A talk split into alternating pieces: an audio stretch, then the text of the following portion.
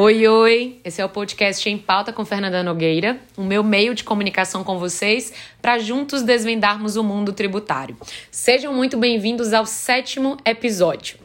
Hoje eu tenho o prazer de compartilhar com vocês a live que eu fiz com a Maria Eduarda Silveira, um bate-papo incrível sobre carreira e mercado de trabalho e também sobre as expectativas para a área jurídica em 2021.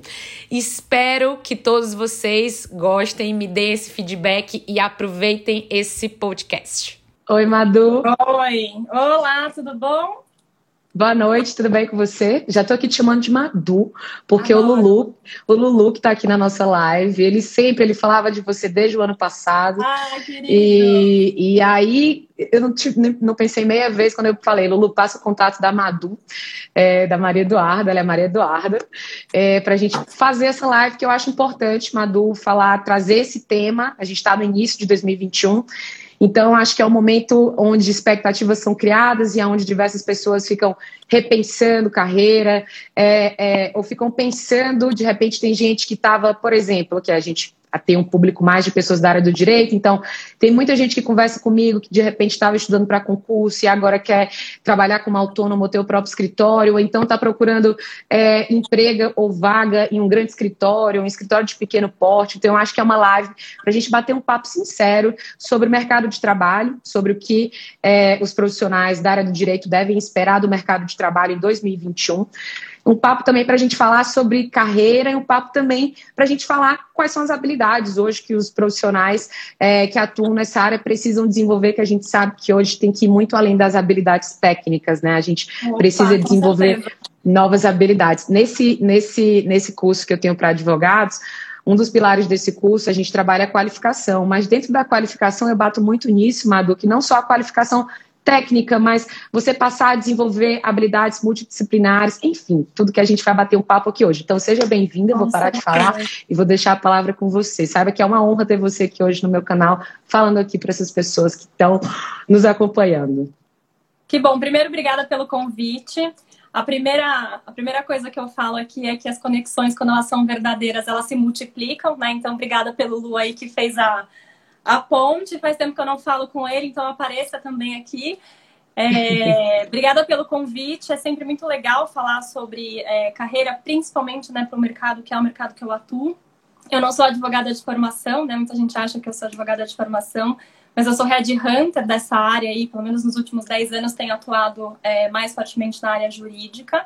E poder trocar sobre isso, Fernanda, eu também já chamo ela de Fê, né? Já troquei vários áudios aqui, gosto disso. É, é muito importante para a gente é, colocar em prática mesmo, porque muito se fala, é, mas nem todo mundo coloca em prática né, o que a gente comenta sobre carreira. Ou muitas vezes é, cai na modinha, né? Porque agora todo mundo fala sobre soft skills, todo mundo fala sobre novas habilidades né, para o mercado do futuro. Que eu uhum. costumo falar que agora, né, o mercado do futuro ele já chegou, a gente já tem que aplicar isso. É, e trazer para um conceito realmente prático. E, e, quando você falou aqui, a gente vai bater um papo sincero, é como eu gosto de falar mesmo, porque se a gente não for, é, é, se a gente não trouxer né, essa perspectiva de consciência para as pessoas, né, para os advogados, para os profissionais, a gente não consegue ajudar de verdade. Né? Então, esse conceito é muito legal para a gente conseguir avançar é, e contribuir para o desenvolvimento das pessoas. Então, mais uma vez, obrigada pelo convite. Ah, a honra é toda minha. É isso aqui, vai ser papo sincero mesmo, que eu acho que é isso que muitos advogados estão precisando é, ouvir, Madu. A gente tem hoje, a gente sabe que a internet tem é, seus pontos positivos, mas também tem o seu lado negativo, que é muita gente falando de muita coisa, dando muita informação para as pessoas. E eu acho que é bom ter uma pessoa técnica que trabalha com isso há muitos anos é, para poder trazer essa experiência. Então, eu acho que a gente pode começar, Madu, falando um pouco sobre as áreas que são tendências para esse ano, a tendência da advocacia para 2021. Repetindo o que eu disse no começo, eu sei que tem várias pessoas que estão nesse momento de transição, ou, ou essa semana eu fiz uma enquete e eu perguntei quantas pessoas estavam procurando emprego ou quantas estavam pensando em montar um próprio escritório. E a maioria, mais de 70%, falaram que estavam pensando em montar o próprio escritório. Sendo que as pessoas não têm nem ideia sendo que as pessoas acham que às vezes não, não, não tem nem ideia do que seja montar um escritório, que como a gente falou ontem, o escritório é uma empresa, é, você tem muita coisa que você precisa se preocupar e não é fácil. Então, é, fala um pouco para a gente sobre a tendência que você acha que vai ser para a advocacia esse ano. Legal, e vou, vou pegar um gancho até com o que você comentou, né? Eu acho que ah, o empreendedorismo ele vai ser uma tendência em muitas áreas e no direito isso vem acontecendo também. Então, vou puxar depois esse ganchinho, é, mas tem acontecido bastante. É, a área jurídica é uma área muito cíclica, então isso é bom. Então, se o mercado está ruim, a gente precisa de advogado. Se o mercado está bom, a gente precisa de advogado também. Então, a gente tem essa vantagem, né, em relação aos períodos de, de retração de mercado, porque sempre vai ter algum tipo de demanda. Óbvio que quando a gente. Vou, vou fazer um recorte né, do ano passado, foi um ano extremamente desafiador né, para todas as áreas. É, o direito, embora seja um, uma área cíclica, ela também teve os seus impactos. Então, quando a gente pega ali, né, o, logo, logo depois que, que foi anunciada a pandemia, tudo parou. Então, todas as áreas pararam, todas as empresas pararam de contratar, não só advogado, mas todas as outras, as outras áreas. E aí, isso se manteve muito forte até o comecinho ali do segundo semestre. No segundo semestre, todo mundo já teve aquela sensação, né? As empresas, os tomadores de, de, de decisão, já vieram com um conceito muito, tá, entendi, é isso que a gente vai ter que, que com isso que a gente vai ter que lidar, a gente vai ter que é, se adaptar ao home office e a gente vai ter que começar a trazer gente para dentro de casa, fazer um boarding online e as áreas começaram a se reaquecer. É, a gente tinha uma expectativa, né, como headhunter da área jurídica, que a, as áreas contenciosas iam bombar, né? Então a gente ia fazer uhum. muita coisa contenciosa e a gente ia fazer muita coisa de reestruturação de dívida, de recuperação judicial e esse ia ser é, o foco de contratação. Obviamente que as áreas contenciosas, né, num período como esse, é, são áreas que alavancam bastante, então teve uhum. uma tendência de contratação desde o meio do ano passado que se mantém até agora e deve se manter mais forte ainda esse ano. E tudo isso que a gente imaginava que ia vir, né, de, de reestruturação ou de recuperação judicial, por exemplo, isso deve acontecer mais forte esse ano do que no ano passado, porque no ano uhum. passado começou, agora as coisas vão desenrolar, né? E desde que eu abri a Bold, é, isso vai fazer três meses, é, foi uma área que a gente teve bastante demanda. Então, recuperação judicial, contencioso civil como um todo, deve ser uhum. tendência. Eu vou falar de áreas e depois eu afunilo para segmento e depois escritório, tá? tá é, então, assim, contencioso de uma forma geral. O trabalhista teve uma movimentação, principalmente no meio do ano passado, mas não foi uma área que deu um, um baita de um pico, então agora deve se manter, não tanto quanto contencioso. O tax, né, Fernanda? Você sabe melhor do que eu, nunca para. O mercado tá bom, tá ruim, sempre tem coisa tributária acontecendo. Eu acho que foi. Eu acho que foi a área que eu mais contratei nos meus 10 anos, assim, tanto para empresa quanto para escritório. É uma área que sempre tem movimentação. É, e movimentação até por uma questão de atualização, então tem coisas que acontecem uhum. dentro das uhum. estruturas, então a gente continua fazendo desde ano passado para cá, isso deve se manter agora em 2021. E a boa notícia, eu costumo falar que é boa notícia porque isso reflete muito né, a, a própria economia e como as coisas estão se desenrolando, é que eu não imaginava que eu ia fazer tantas posições é, das áreas transacionais, né? Então, área societária, área de M&A, uhum. é, IPO. É, IPO teve muito, né? Desde que eu, a gente abriu a bolsa também, é, a gente fez é, contencioso tributário e as áreas transacionais. Transacionais, entende, né? Por fusões e aquisições, societário, uhum. financiamento de projetos e mercado de capitais. Quando eu pego esse recorte de mercado de capitais, também é, tem sido interessante nos últimos anos a gente vinha fazendo muita coisa focada em dívida. Agora a gente volta a fazer coisas de IPO que até então estava esquecida, né? Então isso deve ser também uma tendência aí é, ao longo do ano. Ô Madu, deixa só, desculpa te interromper, assim, não quero, não quero interromper seu raciocínio. É que eu sei que tem pessoas aqui que, enfim, trabalham na área tributária como eu, e eu sempre recebo perguntas aqui das pessoas que acompanham, falando, ah, Fê, mas será que se a reforma tributária acontecer esse ano, é, é, não vai acontecer alguma modificação e a gente que é advogado da área tributária vai acabar perdendo o trabalho, as pessoas têm uma certa fantasia que uma reforma tributária vai resolver todos os problemas do sistema tributário. Primeiro que uma reforma tributária é, lê do engano. Primeiro que uma reforma tributária, a gente sabe que é complicado porque os personagens que poderiam aprovar, vão aprovar uma reforma tributária, eles vivem em conflito, né? A gente vive num país onde existe uma crise institucional muito grande entre os poderes, enfim, é, nem vou entrar nesse aspecto aqui.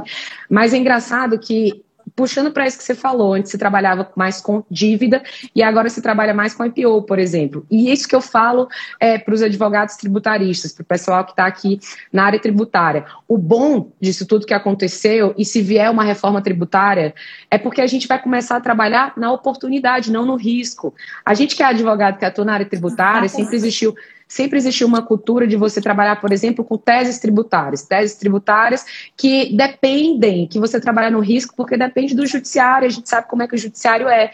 E eu sempre levo isso para os alunos, né? A gente trabalha isso no sentido de que essa movimentação que está acontecendo e tudo isso que foi causado pela pandemia vai ser muito bom porque as pessoas Parem de trabalhar com seus clientes no risco, trabalhem com oportunidades. Vamos pensar em fazer movimentações estratégicas, como repensar o modelo de negócio, como ser mais eficiente, como que você reduz carga tributária de forma lista por meio de planejamento tributário. Então, é legal você ter falado isso, porque para o tributário não é diferente. Então, é, esse profissional que tem essa visão, é, é um, um, uma visão, um mindset um pouco mais diferente, ele começa a ter uma outra postura com o cliente dele. Com certeza, Fê. E, e vou pegar um gancho até para fazer um, um, um, parênteses aqui. É, que agora é, é muito engraçado, que vão surgindo, vão surgindo expressões novas, né? A gente vai contratando, a gente vai falando, mas o que, que você precisa? E, e, eu ouvi muito nessas últimas semanas, agora em janeiro, o, o, o tributário preventivo e o compliance preventivo. Então, vou falar um pouquinho de compliance daqui a pouco que é justamente isso, né? Como que a gente é, trabalha de uma forma mais estratégica, pensando em gerar valor para a empresa dentro de um contexto prévio, né? Dentro de um, de um conceito preventivo mesmo, consultivo, né? Que impacte o uhum. negócio. Uhum. É, e eu estava lendo um livro, estou é, lendo, na verdade, um livro que provavelmente alguém já deve ter, ter lido, e, e, eu não terminei, tá? Estou no comecinho dele, que é aquele 21 lições do século XXI. É. É, e foi uma coisa que eu falei, cara, faz todo sentido. Como eu não tinha pensado nisso? E quero discutir ainda, depois eu vou, vou falar com você sobre isso. É, de novas oportunidades, inclusive no mundo digital, para os tributaristas, né? Como é que a gente vai é, tributar coisas no futuro que não, não, não existem ainda, né? Então, quando a gente pensa em, em, em inovação, o direito ele está no centro também disso tudo, uhum. porque tudo vai precisar ser regulado, tudo vai precisar ter uma lei por trás, né? Então, tem muita oportunidade, sim, que deve surgir. O tributário está no centro disso, com certeza. Assim como outras áreas, né? Como eu estava comentando uhum. aqui, o, o, compliance, né? A gente tem feito muita coisa na área de compliance, e aí sempre com essa, com essa com essa visão de, de prevenção, né? Hoje tem muitas questões envolvendo dados, então, e é uma área totalmente nova. Então, quando você fala de uhum. tendências para 2021, né, e além, a gente tem que pensar que tem um, um mundo de, de, privacidade de dados, né, de conscientização e de aspectos é, é, é, tributários, né, enfim, várias questões que vão precisar ser ajustadas e que muita gente não sabe fazer, porque isso é novo. Então, se você quer pensar em, na maior tendência, tá ligado ao direito digital, e o direito digital não é só o direito digital em si, ela implica em todas as outras áreas do direito, né? As mais de 20 áreas que a gente tem aí tem esse impacto.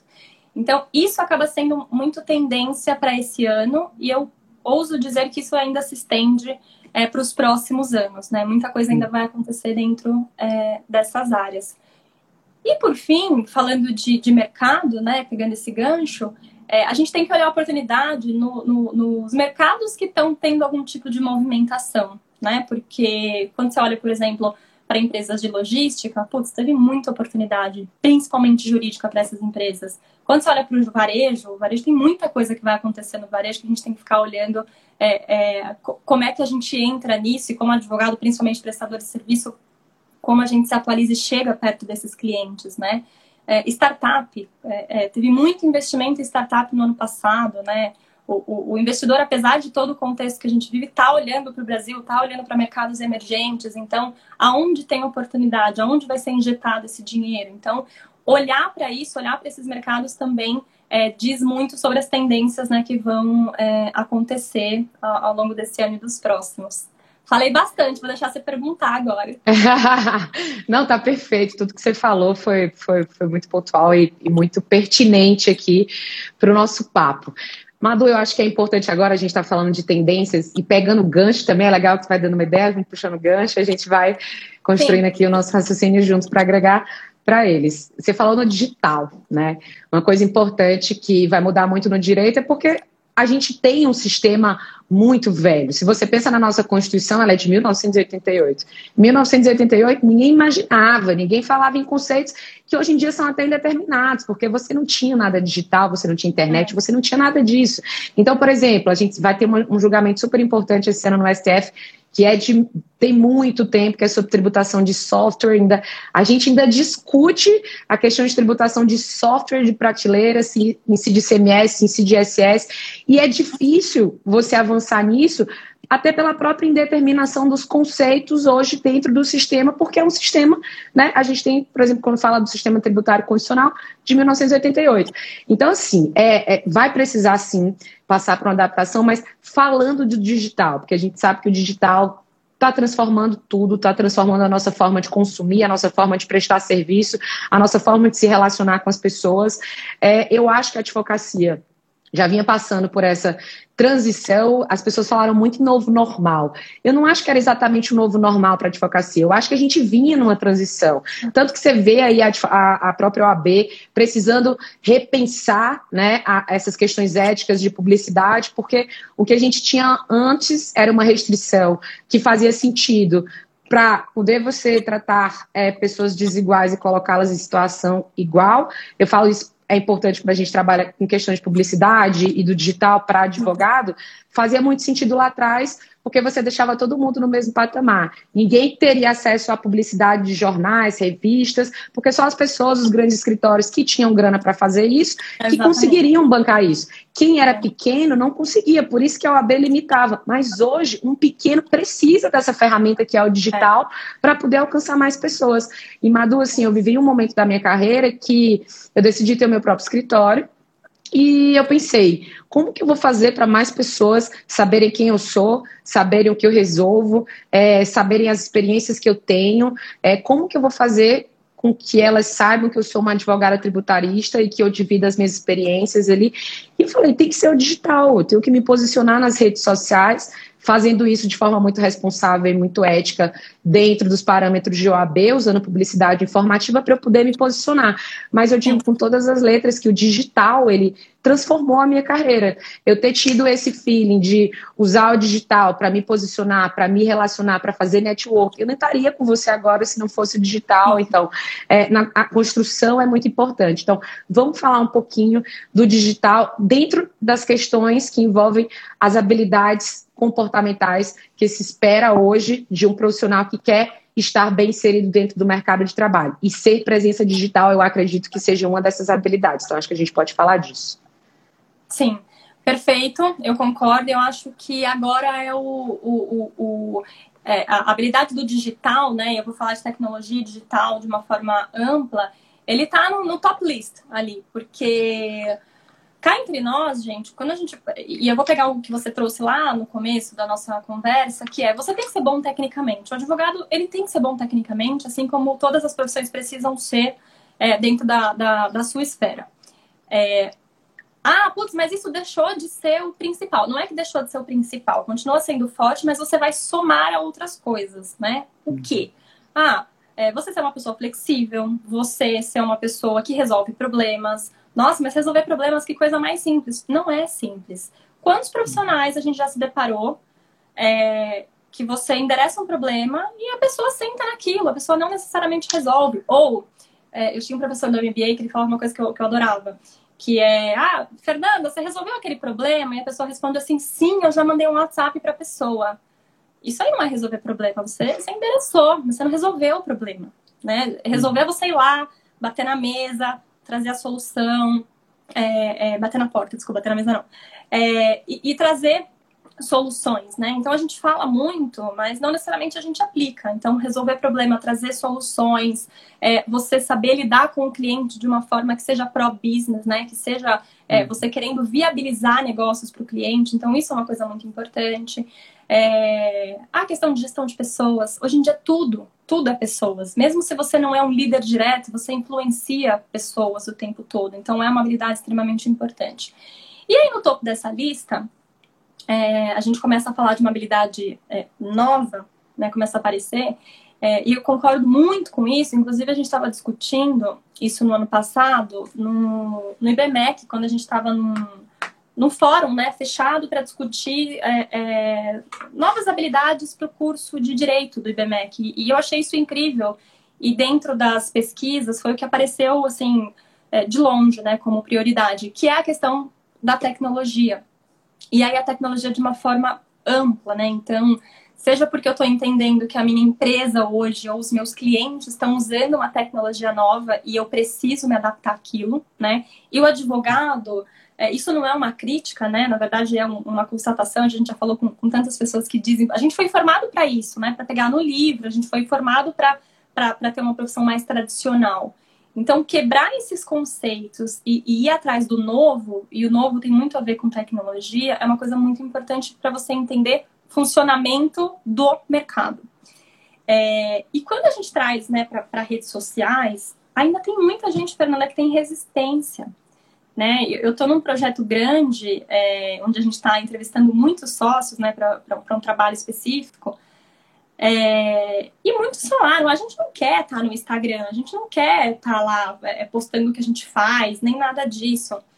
E aí você começa a perceber é, que tem muita, muita questão atrelada, por exemplo, à atração de talentos, ou à retenção de talentos, ou a não visibilidade em novos mercados, como o da, das startups, por exemplo, é, que a pessoa não consegue atingir, ou que a empresa não consegue atingir, porque ela não está no mundo digital né? Então, como você mesma trouxe, é uma profissão tão tradicional e, e, tão respeitada quanto o direito, ela tem que se posicionar de uma forma, né, com responsabilidade, uhum. é, com é, sensibilidade com o que você vai falar, né, para o uhum. outro. É, mas eu acho extremamente importante, até porque vocês influenciam, né, você com o seu trabalho, você influencia jovens advogados que não se veem naquela banca tradicional que não está no Instagram. Eu recebo muita gente jovem que quer largar o direito. Muita. Por quê? Porque tem uma, uma idealização de, um, de, de um, um direito que, eu não vou dizer ultrapassado, mas que ele é antigo, né? Uhum. Então você precisa se atualizar, como tudo, né? Não, não significa que você não vai ter as bases, né, do, do direito, as leis, né, que, que, que é o funcionamento, que são o funcionamento da, da, da profissão. Mas isso é extremamente importante, né? E, e, foi curioso que hoje mesmo um cliente me mandou um, um advogado, né, da área de Texas também. Ele me mandou um podcast que ele gravou tal e falou assim: Putz, Madu, você acha que isso pode ser atrativo, né, para os jovens, né, para a gente atrair profissionais para cá? Eu falei: profissionais e clientes. Brinquei, ainda falei: faz uma lista de transmissão aí, manda para os seus clientes, eles precisam ouvir. O tema é atual, o tema é bom, né? E você tem outros meios de consumir é, é, conteúdo é, hoje que, cara, muitas vezes você vai mandar um podcast ali e você vai é, criar uma conexão com alguém, ou você vai trazer cliente. Eu já trouxe cliente pelo Instagram, meu Instagram é super pequeno.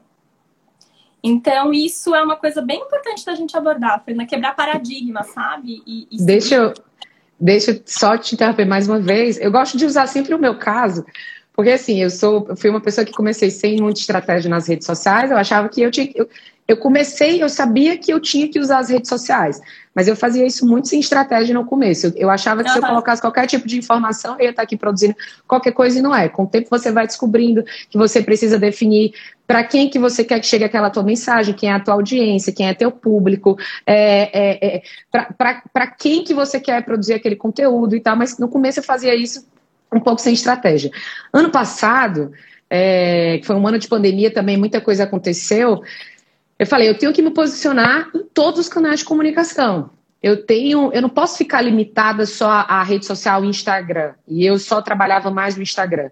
Eu tenho que me posicionar também no LinkedIn. Eu tenho que alimentar o meu blog. Então eu tinha um blog. Aí eu tive a ideia do podcast. Eu falei, por que não ter um podcast? Porque o um podcast é uma ferramenta interessante para você se comunicar, onde as pessoas vão poder estar ali consumindo conteúdo do lugar que elas estiverem. E deu super certo. Então, assim, eu acho que a gente que é advogado precisa explorar mesmo essa tecnologia a nosso favor. E quando a gente tem essa, essa, essa percepção e essa sabedoria de, e essa responsabilidade com a informação que a gente passa, o que, que a gente quer alcançar, tá muito certo, Madu. Então, você falou disso do podcast, eu lembrei, porque foi um diferencial, e eu acho que hoje os advogados precisam é, é, repensar no sentido, aonde eu posso estar produzindo o meu conteúdo? Não só o Instagram, eu acho que o Instagram é, incrível, a gente tem um potencial enorme é uma das plataformas, mas você tem que explorar todos os canais digitais para poder fazer com que a tua mensagem, o que ele é relevante, o que você resolve, chegue para mais e mais pessoas. Então, só pegando esse ganchinho do podcast.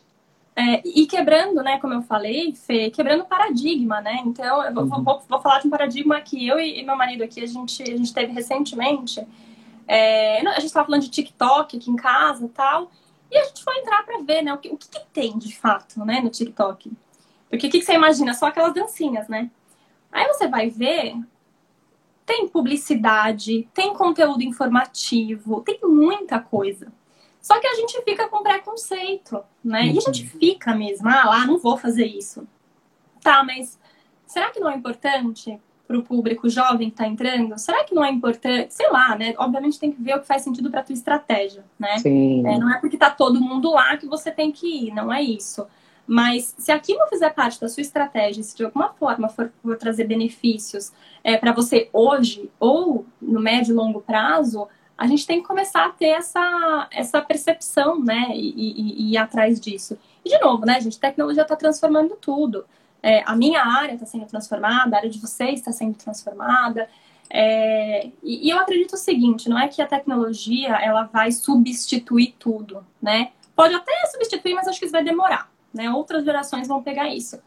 Por enquanto, a minha dica sempre é: sejam amigos da tecnologia, né? E usem ela a hum. favor, seja o Instagram, seja a plataforma, seja qualquer coisa.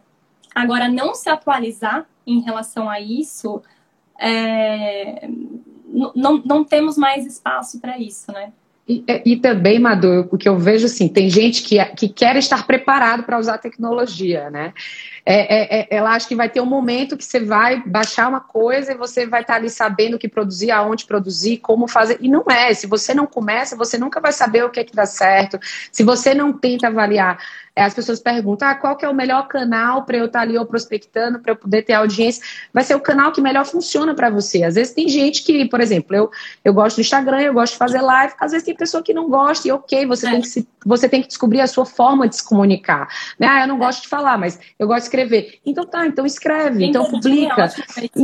LinkedIn, então, é, tenta fazer canal com alguém, alguma assessoria de imprensa, porque nem tudo acontece só no online, também tem um offline, tem TV, tem jornal, tem revista, tem, tem tanta coisa, as pessoas têm que se encontrar na melhor forma é, é, de produzir conteúdo, mas eu acho isso essencial, isso foi, assim, um diferencial para mim, um diferencial tanto para o escritório, tanto para o que eu faço hoje dentro das redes sociais, e eu pilho muito as pessoas que eu que eu troco ideia para falar, se posicione, porque daqui a algum tempo o mercado vai estar tá ainda muito mais competitivo, muito mais saturado. Uma ideia que você tem agora, alguém vai ter essa ideia e vai é. ter um é. como operacionar essa ideia, operacionalizar essa ideia de uma forma melhor. Então, só comecem. Uma coisa também, é, Madu, que eu, que eu senti, que foi boa para os advogados esse ano. Eu sempre tive muitos advogados que perguntavam: ah, eu quero trabalhar de forma autônoma, mas eu não tenho estrutura para montar um escritório. E hoje, com a tecnologia, você consegue é, atender pessoas do Brasil todo. Hoje, o meu escritório consegue atender gente do Brasil todo, gente às vezes que eu nem vi ainda, porque a pandemia e toda essa transformação digital e a tecnologia permitiu que o acesso hoje das pessoas fosse outro. Então, assim, eu recebo pouquíssimos clientes hoje dentro do meu escritório, no meu espaço físico, tá? A gente faz tudo hoje via Zoom, reuniões é, é, online. Então, assim, Hoje é uma oportunidade única que eu acho que a advocacia está passando por essa transformação de você poder atuar de forma completamente online. O judiciário está eletrônico, está completamente online. A gente que é do TEX é, consegue fazer tudo de dentro do nosso escritório. Então, é tão, é tão mais fácil hoje e eu queria que as pessoas enxergassem essa oportunidade com o digital. Com certeza. E, e eu acho que isso faz parte justamente dessa tendência é, do empreendedorismo né, mesmo. Né? Eu tenho vários amigos advogados, alguns por opção é, e outros que foram demitidos, e aí no meio do caminho, obviamente, o mercado estava mais sensível, começaram a pegar alguns casos, não necessariamente precisavam no primeiro momento da estrutura física, né, ou de uma estrutura física tão grande, e foram empreendendo. Agora, o que eu sempre falo é o seguinte: você quer empreender por quê? Agora é um ótimo momento para pensar nisso, né? Eu quero empreender realmente, porque eu tenho essa, essa vontade, esse sonho que eu quero, enfim, eu já tenho isso montado na minha cabeça, ou é porque, ah, eu não estou gostando tanto do meu trabalho, não estou gostando tanto da minha carreira, então é, eu vou empreender. Porque num momento como esse, que a gente não precisa investir tanto, por exemplo, num custo fixo para montar uma estrutura, né? Você tem o seu capital intelectual e a internet, você potencializa isso num primeiro momento. É, tem gente que não faz ainda, né? Tem gente que ainda trava. Então, esse é o momento de pensar, por que, que, tá, por que, que tá travando? Por que, que eu não tô, uhum. não tô indo atrás e não tô colocando o meu plano em prática? Né? Então, agora, realmente, quem tem essa vontade, acho que esse é o momento, né? É óbvio que com sempre muita responsabilidade, essa transição, você sabe disso, né, Fernanda? Ela requer muito preparo físico, emocional, financeiro, etc. Mas é, é o momento de confrontar mesmo, né? Por que, que eu não estou fazendo? E se eu quero fazer de fato, como é que eu começo a me posicionar e ir atrás dentro da estratégia que faz sentido para mim e para o meu negócio, né?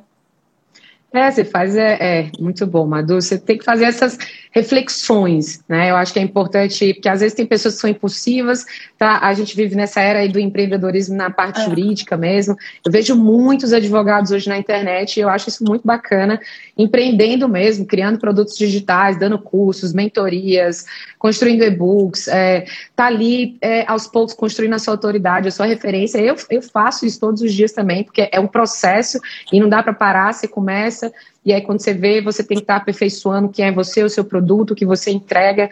Então eu acho isso muito bacana, mas é bem legal isso. É, é até ontem a nossa live, não sei se você sabe quem era o João Vitor, ele é CEO da Gestão 4.0, e a gente falou de empreendedorismo jurídico e ele falou exatamente isso. Por que, que você quer empreender? Quando ele deu ideia de como empreender, ele falou assim ter ideias como empreender. Pense em um problema que você resolve e talvez esse problema fosse seu, mas de fato faz diferença para você resolver esse problema? Porque se não fizer diferença para você resolver esse problema, o teu negócio, o teu empreendedorismo tem uma tendência a fracassar, porque você tem que acreditar no que você está fazendo, né? Você tem que acreditar no porquê que você está empreendendo, quem é que você vai estar tá ajudando. Então é. tem essa coisa, ainda que eu não queira falar de forma filosófica, do propósito mesmo, de, de você pensar não só em você, como você falou, Madu, é tudo sobre pessoas, né?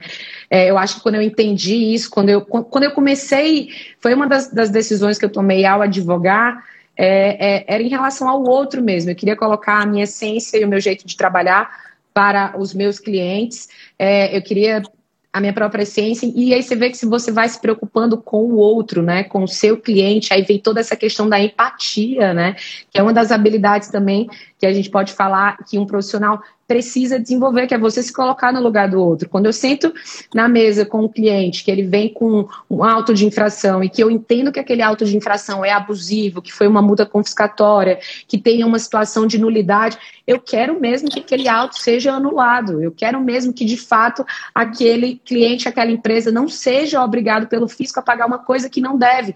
E o cliente sente isso, você se conecta com o seu cliente e aí você tem, aí você cria essa coisa de empatia. E empatia, Madu, é uma coisa que vai fazer diferença e, obviamente, né, essa, toda essa pandemia veio também para trazer ainda mais essa sensibilidade que as pessoas precisam ter com outras, né?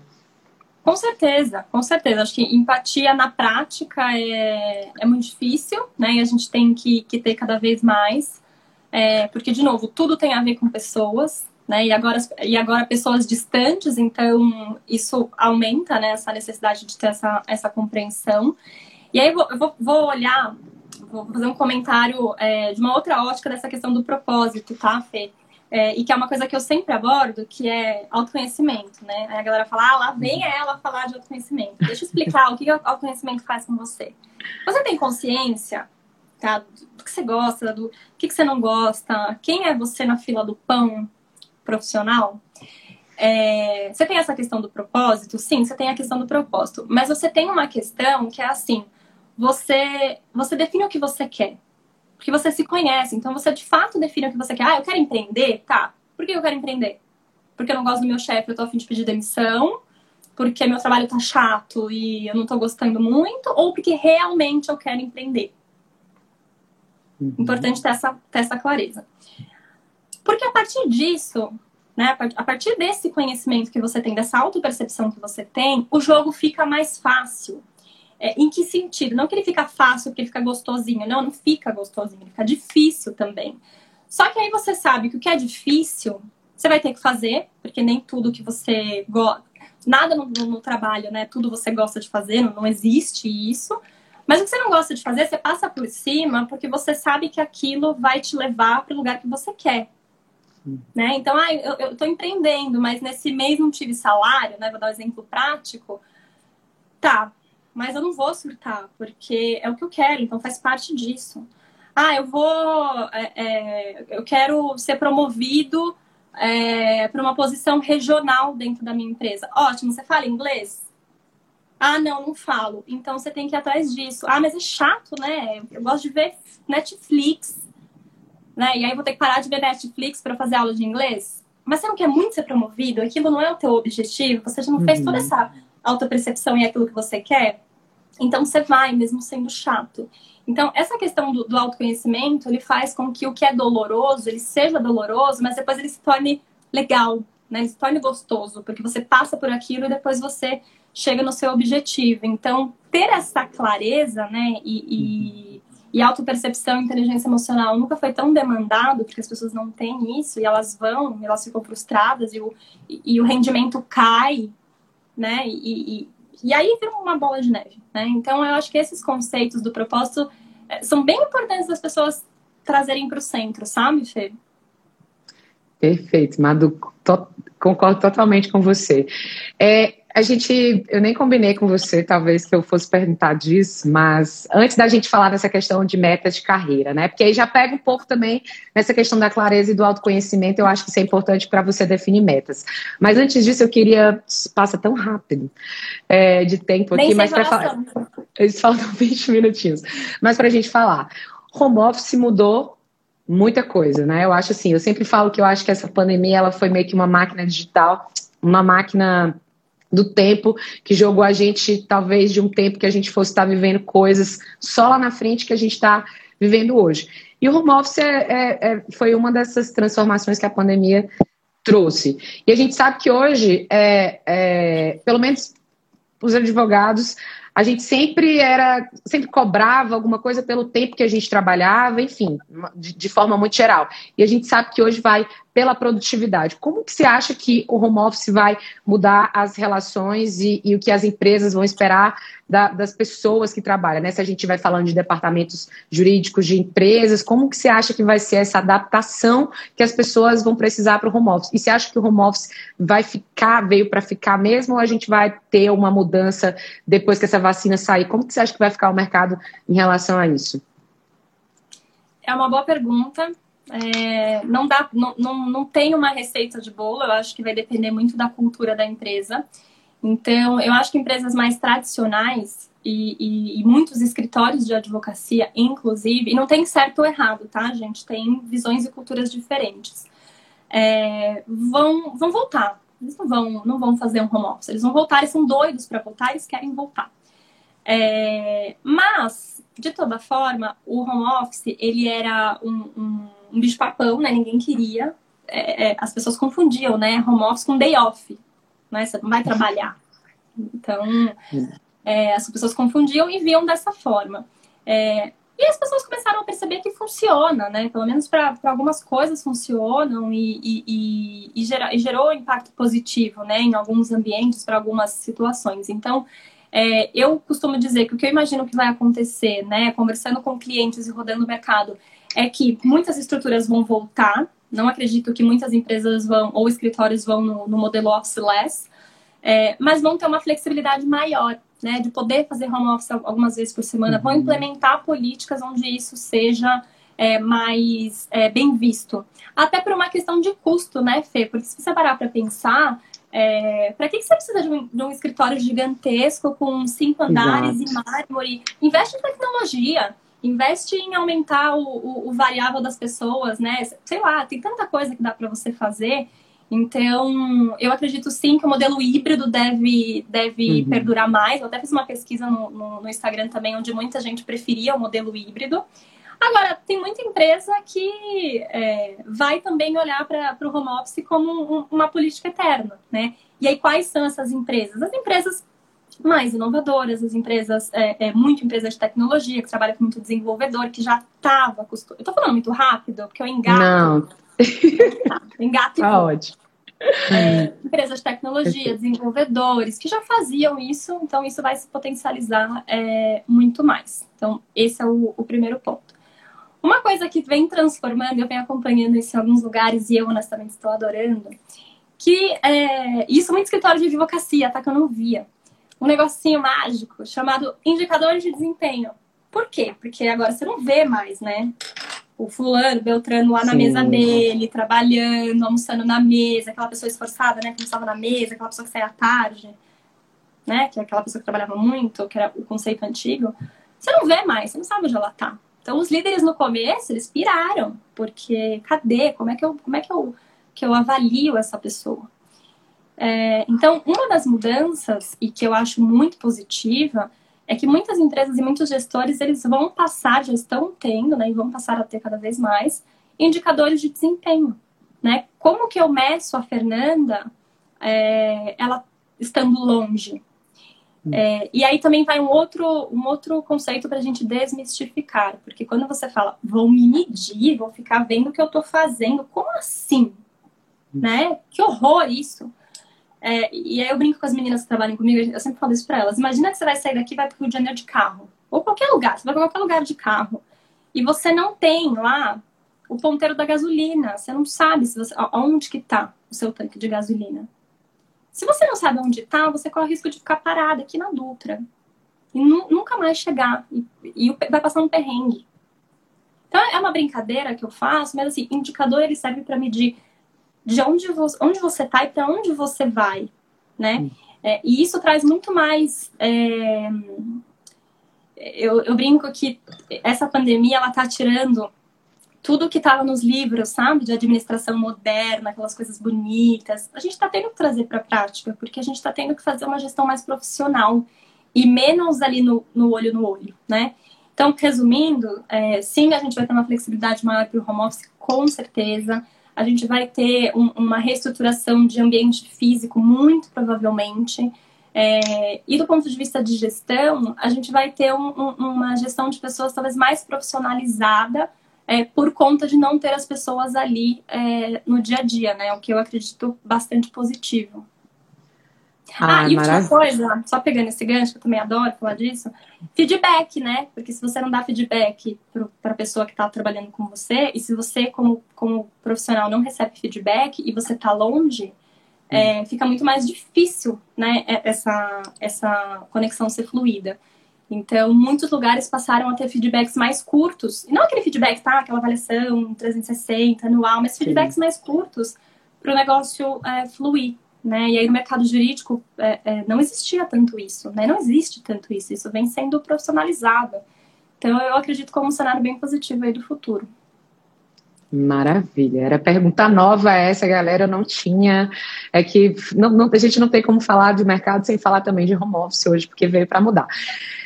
É, vamos agora falar para uma parte interessante que é metas de carreira.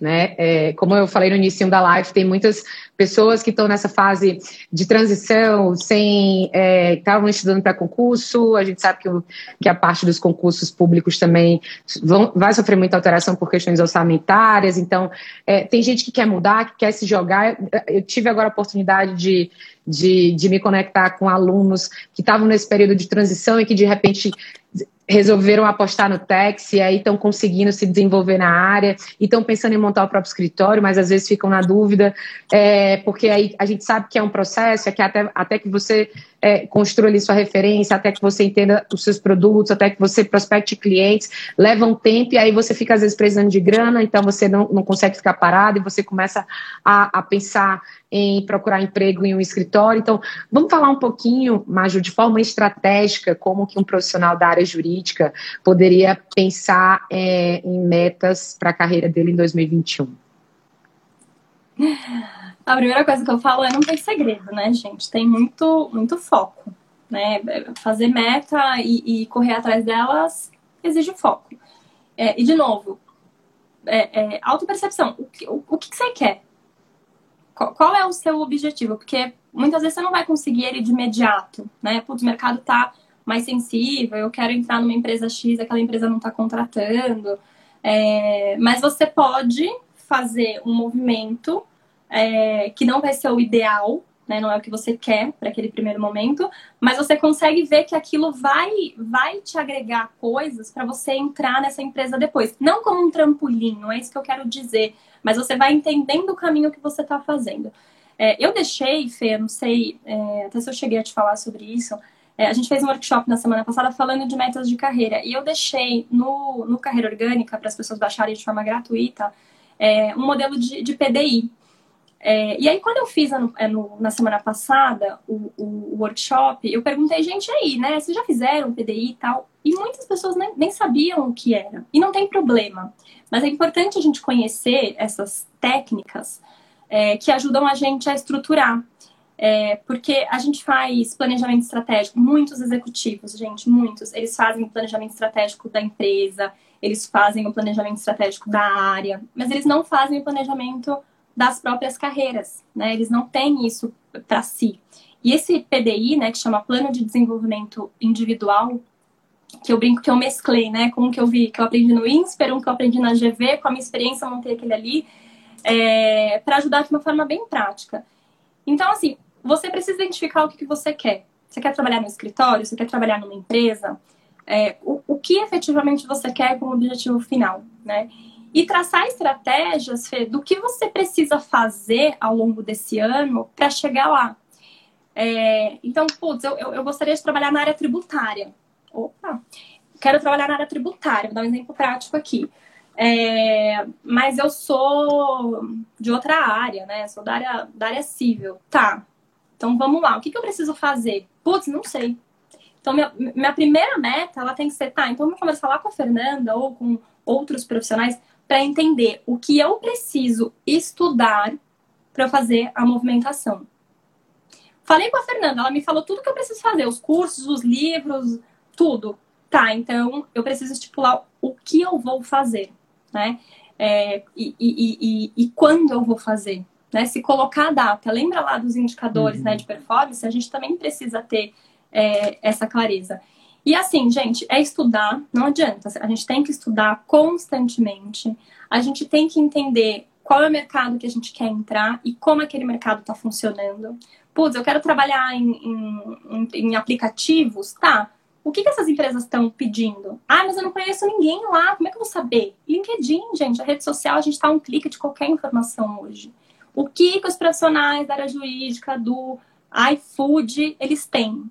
Olha lá, começa a ver né? Ah, mas eu, beleza, já vi, mas eu tenho tudo isso, não conheço ninguém. Networking. Você tem que fazer networking de uma forma potente. O LinkedIn é ótimo para isso, mas quantidade não é qualidade. Com quem você está se conectando? Você está se conectando de verdade com aquelas pessoas ou não? Você não conhece ninguém. É, tô num curso, tô, tô num workshop, tô numa palestra, tô lá no curso da Fernanda. Gente, uma coisa que eu faço, eu ando com caneta, porque, ou, ou caneta ou celular. Eu tô no workshop, eu tô no curso. Quem são as pessoas que estão aqui? Peraí, deixa eu ver. Com quem que eu vou me relacionar? Eu, eu saio mandando mensagem para todo mundo? Não. Tem gente que fala coisas que eu não gosto, que eu não me identifico, eu não vou atrás, porque não me interessa. É... Mas, putz, a pessoa falou uma coisa legal. A pessoa comentou que ela leu um livro que eu achei bacana.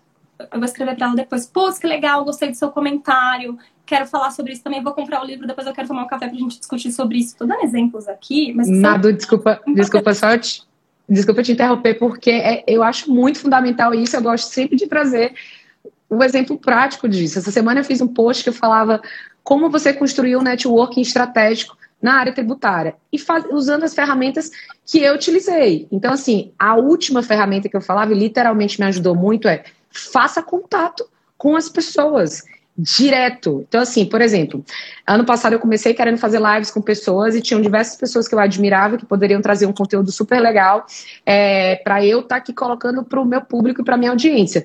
Eu ia lá, ou não, eu já tinha, mandava um direct, falava: Olá, sou Fernanda Nogueira, estou produzindo aqui conteúdo nas redes sociais e tal. Gostaria de te convidar para uma live para a gente falar desse, desse assunto. Às vezes você nem imagina, mas alguém topa. Então, se você quer se conectar com as pessoas, vá lá, Convide ela para falar de algum tema dentro do seu canal. Ah, não gosto de fazer live. Manda uma mensagem. A, a, a pessoa postou alguma coisa que você gostou, vai lá, é. compartilha, vai lá, é. comenta. Então, esse networking, essa relação que você constrói, ela é muito é. importante para você a, acabar conseguindo se conectar com pessoas que podem te gerar resultado, te gerar talvez uma vaga de emprego, pode te gerar um, um, um cliente, uma indicação para você. Então, tem gente que fica, às vezes, perdido, sendo que tem muitas possibilidades, como você está falando, de você, né, conseguir fazer essas, construir melhor as suas relações. É, e o networking, ele pode mudar o rumo da tua carreira, assim, de fato. Hum. E, e, e, e, networking, eu, eu, falo que é como, como preservar a sua reserva de emergência. Não adianta você querer fazer networking na hora que você está desempregado, né? Na hora que você só quer mandar o teu currículo, porque as pessoas não vão te ajudar dessa forma, né? O networking ele é alimentado é, todos os dias. Todos os dias. E, e, não tem a ver com interesse, tem a ver com conexão. Tem gente que não acredita nisso, tá? Já, eu já tive algumas, é, algumas palestras que a gente já conversou e a gente fala, não, networking é isso. Eu preciso, eu vou lá e falo, eu, Madu, não acredito nisso. É, porque eu prefiro ter um networking que faça é, é, com DNA, né? E aí, pegando o gancho de exemplo prático que você trouxe, Fê, é, eu tenho dois projetos é, aqui na Bold Andando que um deles é com uma pessoa que eu também convidei para uma live, que eu não, não conhecia, mas eu gostava da abordagem dela, e a gente se aproximou super, a gente começou a empreender mais ou menos na mesma época. É, e tô com um projeto também super legal com um professor meu. Eu era muito enxerida, gente, vocês não têm noção. Na, na, no meu MBA, quando eu gostava da matéria, ou quando eu gostava do professor, eu adoro escrever, né? Ler e escrever. Então, eu escrevia artigos, eu chegava para o professor e falava assim: Você gostou? Gostou desse tema? Só que eu quero aprofundar. Vamos escrever um negócio juntos? Gente, a professora escreveu um negócio junto com eles, eles amavam, né? Então, eu fui criando conexões fortes com alguns deles. E um professor meu, que, que eu fiz isso, eu abordei na cara dura, pedindo pra gente escrever um negócio juntos, para um, um negócio lá da GV a gente está juntos num projeto hoje que está sendo super legal, que eu estou entrando numa outra área de RH que não é só recrutamento é, e que está gerando dinheiro para minha empresa, né? Então, e, e, também prazer, né? Porque eu gosto de conhecer coisas uhum. novas, então isso está sendo muito legal. É, então, exemplos práticos é, é importante a gente trazer e, e deixar claro que se você não faz conexões, fica muito mais difícil, né? Então isso é importante de, de ser feito sim o tempo todo e alimentando é, é, todos os dias, não só na hora que a gente tem necessidade, né? É, assim, só para terminar esse raciocínio do network, ano passado eu lancei alguns produtos educacionais, alguns cursos educacionais. Madu, foram 22 professores. Eu só conheço pessoalmente quatro Todos os outros eu conheci por meio de conexões dentro da internet. Então, assim, foi um negócio tão fantástico que eu vi o quão o networking é algo poderoso se você souber usar ele de forma estratégica. Então, é. para as pessoas que estão aí buscando é, espaço e, e, e, e se colocar no mercado de trabalho, não deixem de se conectar com pessoas, mesmo de forma direta. Não, a gente já tem, hoje em dia, a acessibilidade, a flexibilidade, a adaptabilidade das pessoas mudou muito, então eu acho que todo esse perfil vai é, é, é, ser diferente. Então, Madu, a gente está caminhando para o finalzinho da nossa live, eu não sei se você quer fazer se, se ainda faltou alguma coisa para você fazer de considerações, passou muito rápido.